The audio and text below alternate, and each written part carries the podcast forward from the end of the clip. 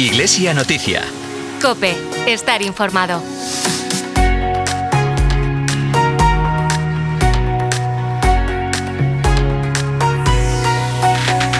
Caminamos hacia el tercer domingo de Adviento, que la iglesia se conoce como Domingo Gaudete, el Domingo de la Alegría.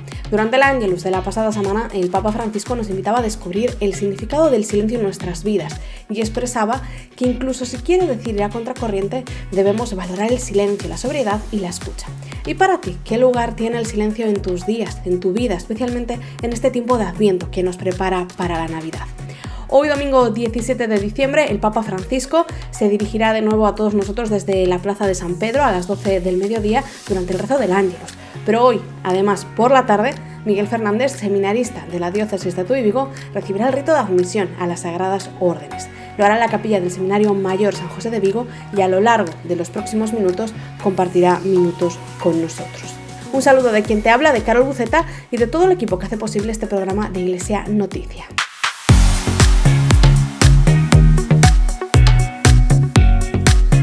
Saludamos ya a nuestra compañera Nuria Núñez. Muy buenos días. Buenos días, Carol. Comenzamos repasando algunos de los acontecimientos más destacados de los últimos días en la diócesis de Tuy Vigo. A lo largo de toda esta semana, la delegación de catequesis impartió la segunda sesión de las escuelas de catequistas. El martes, el obispo de Tuy Vigo presidió la Eucaristía en el templo parroquial de San Francisco en Vigo. Tras la Eucaristía, compartió un momento de confraternización con el grupo de Maús y EFETA, que semanalmente se reúnen en la parroquia. También el martes fallecía a los 87 años de edad en Vigo el sacerdote diocesano Laurentino López Pérez, que fue párroco de San Andrés de Comesaña. El jueves se celebró la misa exequial por su eterno descanso en el templo parroquial de San Andrés de Comesaña. Posteriormente sus restos fueron trasladados al cementerio de Santa María de Aveiga en Ourense para su entierro en su tierra natal. El pasado jueves la Confer de Tuy Vigo organizó una celebración de Navidad para todas las congregaciones y órdenes religiosas presentes en nuestra diócesis. También ese jueves hubo una nueva sesión del Consejo Diocesano de Cáritas de Tuy Vigo, a la que asistió el obispo Monseñor Luis Quinteiro. La Conferencia Episcopal Española presentó el jueves, en rueda de prensa,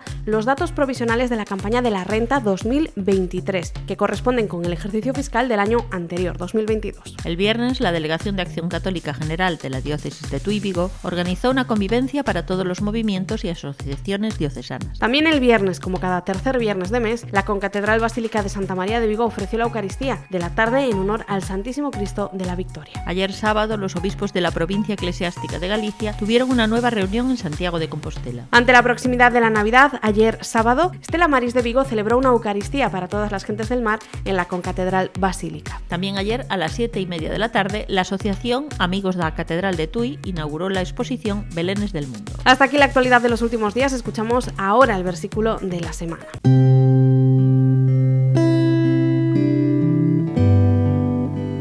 Invitámoste a orar no día de hoxe co versículo da semana. Hoxe, domingo 17 de decembro de 2023, proclamarase na Eucaristía o Evanxeo segundo Xoán, capítulo 1, versículos do 6 ao 8 e do 19 ao 28. No medio de vos está aquel, a quen non coñecedes. Podes seguir a reflexión das lecturas en Spotify buscando Oracional Galego.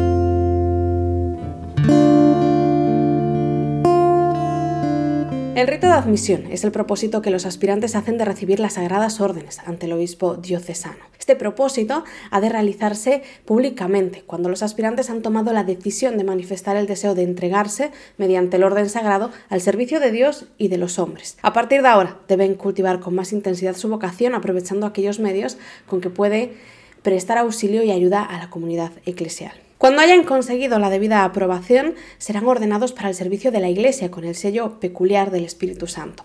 Por el orden sagrado quedarán destinados a continuar la obra salvífica que Cristo cumplió en el mundo. De esta manera servirán a la Iglesia y edificarán con la palabra y los sacramentos las comunidades cristianas a las que serán enviados. Hoy domingo 17 de diciembre a las seis y media de la tarde en la capilla del Seminario Mayor San José de Vigo, el seminarista de la diócesis de Tuy Vigo, Miguel Fernández, recibirá el rito de admisión a las sagradas órdenes. Lo hará de la mano del obispo de Tuy Vigo, Monseñor Luis Quinteiro Fiuza.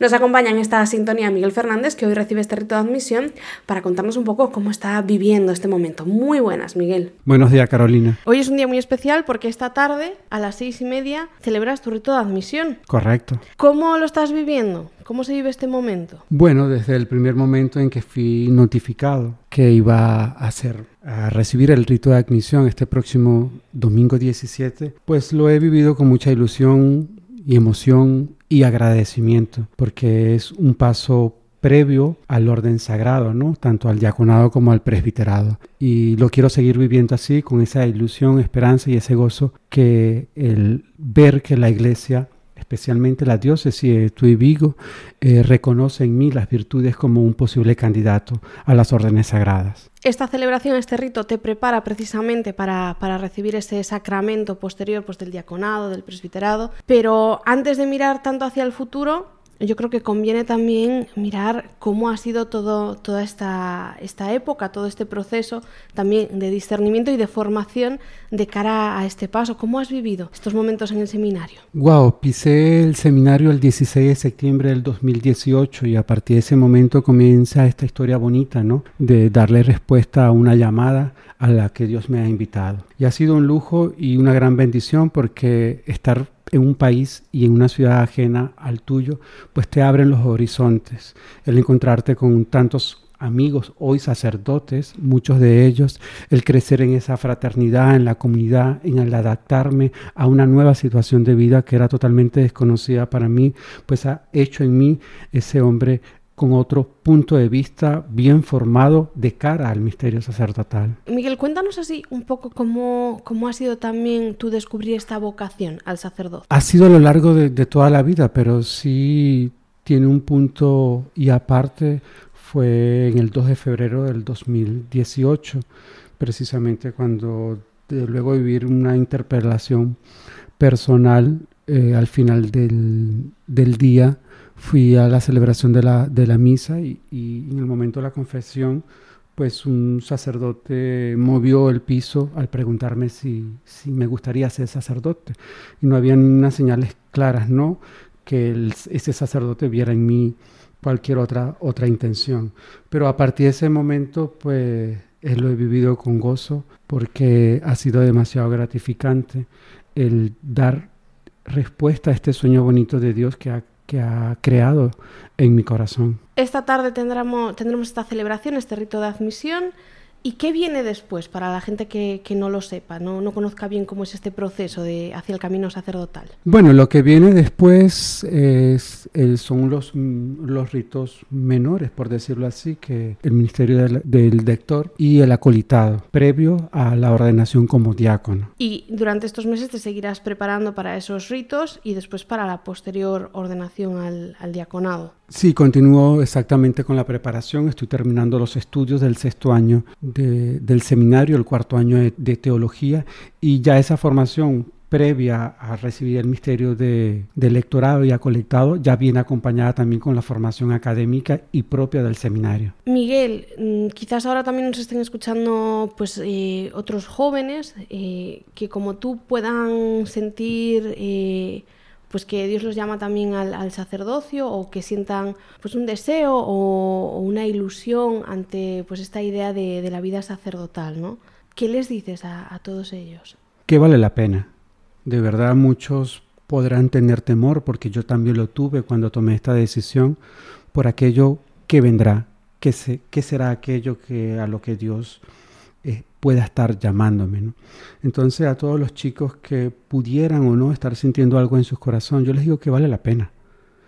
Vale la pena tomar la iniciativa que ya la, ya la ha tomado Dios con cada uno de nosotros, pero vale la pena dar, tener esa iniciativa y ponerse en camino a darle respuesta a todas aquellas interrogantes o dudas que han crecido en nuestro corazón y así saber si es o no el camino, el camino hacia el sacerdocio lo que nos puede hacer feliz o no. Así que yo motivo a todos los jóvenes que no les den la espalda a esa, a, a esa cosita extraña que puedan estar sintiendo en su corazón. Pues Miguel, eh, muchísimas gracias por acompañarnos esta mañana de domingo y desearte también pues mucho ánimo y mucha suerte para esta tarde, para ese rito de admisión a las seis y media en el Seminario Mayor.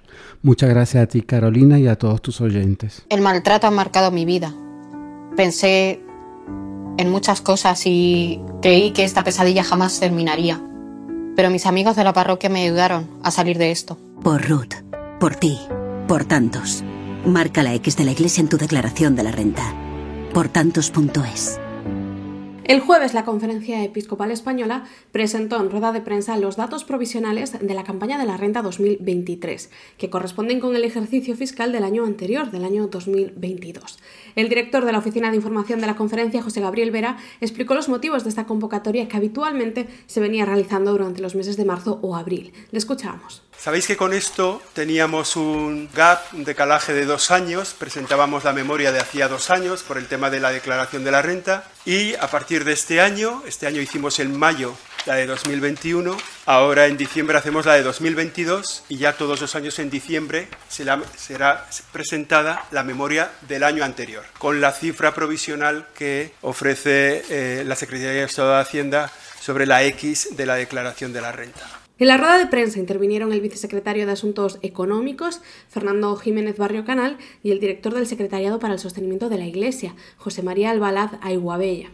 Durante la presentación de los datos, la Conferencia Episcopal Española anunció que el próximo martes se presentará la memoria de actividades de la Iglesia Católica correspondiente al año 2022.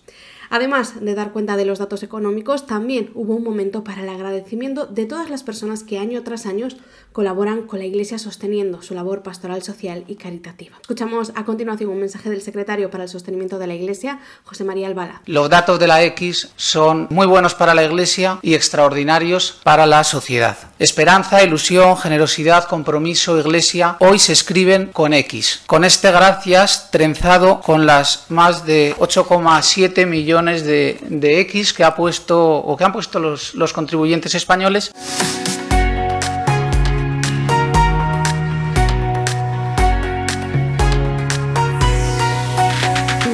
Te contamos ahora algunos de los acontecimientos previstos para los próximos días con nuestra compañera Nuria Núñez. Hoy domingo 17 a las 6 y media de la tarde en la capilla del Seminario Mayor de Vigo, Miguel Fernández, seminarista de la diócesis, recibirá el rito de admisión a manos del obispo de Tui Vigo. Este rito de admisión es el propósito público que los aspirantes hacen de recibir las sagradas órdenes ante el obispo diocesano. Posteriormente reciben los ministerios de electorado y acolitado que los preparan para acoger el sacramento del orden, primero como diáconos y después como presbíteros. El lunes a las 8 de la tarde el obispo de Tuy Vigo presidirá la Eucaristía con la comunidad del Seminario Menor de To. Tras la Eucaristía habrá un rato de confraternización y cena para celebrar la Navidad con alumnos, profesores y familias del Seminario Menor. El jueves la celebración navideña se traslada al Seminario Mayor San José de Vigo en la que también participará el obispo. También el jueves, pero a las 7 de la tarde, Cáritas Diocesana de Tuy Vigo celebra la Navidad y el Día del Voluntariado con una Eucaristía presidida por el obispo de Tuy Vigo en el templo parroquial de San Rosendo de Torneiros. La Santa Sede ya ha hecho público el calendario de celebraciones litúrgicas presididas por el Papa Francisco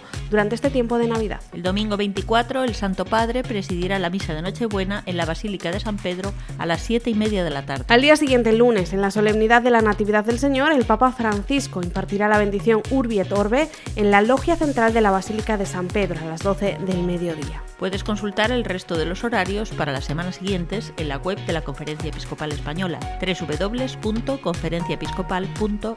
Hasta aquí este programa de Iglesia Noticias. Te recuerdo que nos encantaría contar con tu colaboración. Envíanos las noticias de tu parroquia, arciprestazgo, movimiento o cualquier otra relacionada con la Iglesia en tu y Vigo. Puedes hacerlo al correo electrónico medios arroba Te lo repito, medios arroba Nos despedimos con la canción Lo Imposible del grupo católico Hakuna Group Music. Ojalá nosotros podamos creer de corazón que la Navidad significa recibir al Hijo de Dios que se encarna en nuestro mundo, hoy, en medio de nuestra propia vida. El Mesías llega para transformarnos por completo. Continúas ahora en el fin de semana COPE con Cristina López Lichting. Feliz domingo y hasta la próxima. Me dicen que pasa frío, que está naciendo en un portal. Hijo de Dios le llaman, pero no sé si es verdad. Es real. Que solo llora pues tiene hambre, que necesita del amor de unos padres que le cuiden, es imposible que sea Dios.